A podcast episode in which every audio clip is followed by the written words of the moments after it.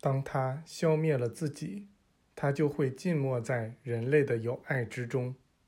重要的是行动，而不是说漂亮话。前进的道路不只会被他人的信仰所阻挡，也会被我们自己的信仰所阻挡。每个人都要求直接得到那至高者的恩赐，每个人都试图建起自己的居所，而拆毁他人的居所。不该用自己的能量去毁坏，而应用它来加固整体。那至高者用同样的血创造出了大地上的所有民族，并非每个民族都血统各异。人们现在到了得在迷信和人类友爱之间做出选择的时候了。迷信是使人迷醉的魔咒，那移动大山的信仰还在沉睡，还在神圣计划中处于胚芽状态。人类尚未达到那个法则的高度与庄严。比奇迹法则更高一等的启示法则是爱的最高法则。而这个爱就是宇宙中的博爱。人类只需上溯到自己宗教的源头，排除所有错误的解释，摒弃一切私心，那么在肤浅的表象之下，人们就会找到炼金术士的纯金，那至高者的智慧，也就是你们的上帝和我的上帝的智慧。只有一个上帝。并非有许许多多神灵供不同的民族信奉。在燃烧的荆棘中，对摩西讲话的是这同一个上帝。当耶稣说他为完成天父交给他的工作而拼死战斗时，可以用祈祷召唤百万雄狮来帮助自己。他所指的也是这同一个上帝。彼得在出狱后对之讲话的。还是这同一个上帝。我现在看到了那伟大的力量，我们可以召唤他，以帮助那些愿意把自己生命献给人类博爱的人。这时，大喇嘛举起他的杯子，把它在手里紧握了一会儿，他全身一动也不动。那只杯子碎成了粉末。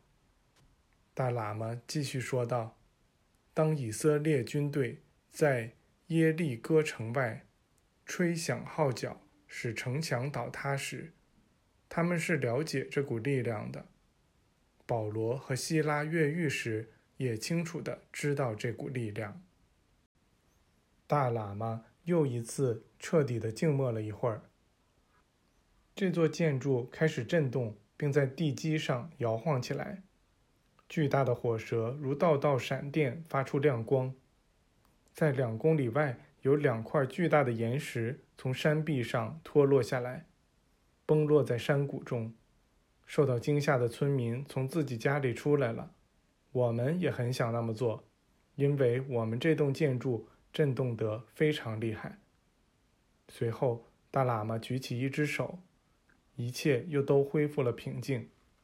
他又说道：“当我们知道上帝拥有这股力量。”而他真正的儿子们可以使用这力量时，那些陆军、海军又有什么用呢？我们可以肃清一支军队，就像一个孩子打倒千座的士兵一样。我们也可以让那些巨大的战舰化作粉末，就如同这只杯子。说到这儿，他叫我们看一只盘子。刚才。他把那杯子的所有粉末都放在了里面。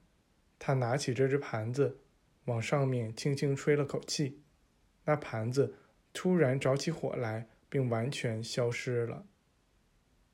他又说道：“那百万雄狮不是来为你们或我工作的，也不是来把人类当成工具加以利用的。”当人作为各种生活状况的主宰而去完成工作时，这军队可以被人召唤来，以使人得到鼓励、支持并振作起来。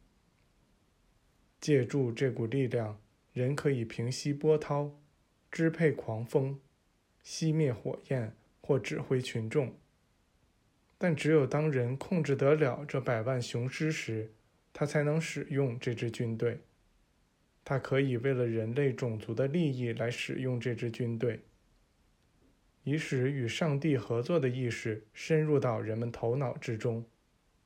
任何一个能够召唤这军队的人都非常清楚的知道，他只能将其用于真正为人类服务。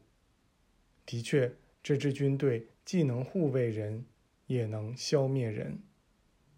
大喇嘛停下了一会儿。伸出双手，又以一种审慎、恭敬的声音说道：“天父，我们非常高兴今晚接待这些亲爱的朋友。